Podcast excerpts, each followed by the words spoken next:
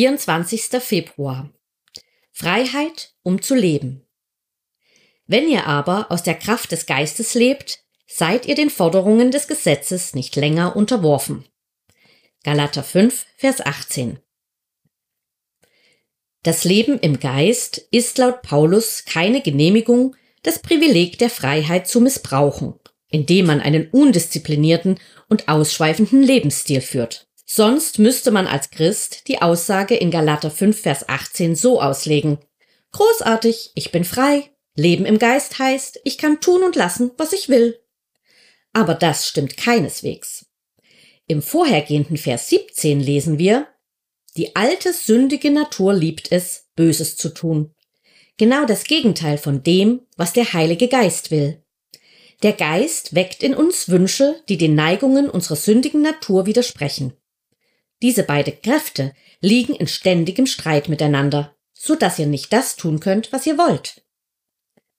Vom Heiligen Geist geleitet zu werden, bedeutet nicht, tun und lassen zu können, was man will.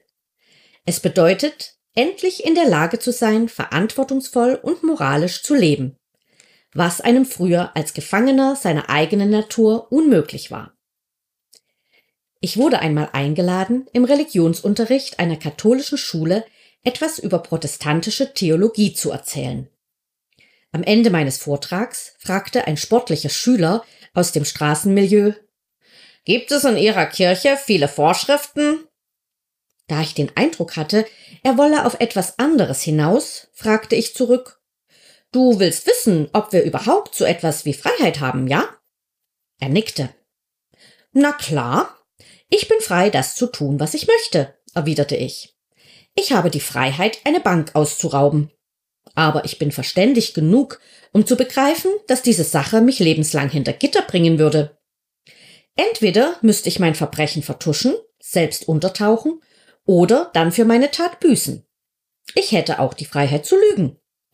Das würde dann bedeuten, dass ich diese Lüge immer weiter erzählen und auch daran denken müsste, wem und wie ich sie erzählt habe, damit ich nicht doch noch erwischt würde. Ich habe die Freiheit, Drogen zu nehmen, Alkohol zu missbrauchen oder ein sexuell ausschweifendes Leben zu führen. Alle diese sogenannten Freiheiten führen zu Gebundenheiten. Ich habe die Freiheit, mich dafür zu entscheiden. Aber wenn ich mir die Folgen überlege, wäre ich wirklich frei? Was einigen als Freiheit erscheint, ist in Wirklichkeit nur die Rückkehr zur Gebundenheit. Gottes Gebote, von denen wir uns befreien möchten, schränken uns nicht ein, sondern beschützen uns. Echte Freiheit besteht darin, sich für einen verantwortungsvollen Lebensstil im Rahmen der schützenden Leitlinien, die Gott für unser Leben aufgestellt hat, entscheiden zu können. Gebet. Danke, Herr, für das Vorrecht der Entscheidungsfreiheit. Hilf mir, dieses Vorrecht nicht zu missbrauchen, damit ich nicht wieder gebunden werde.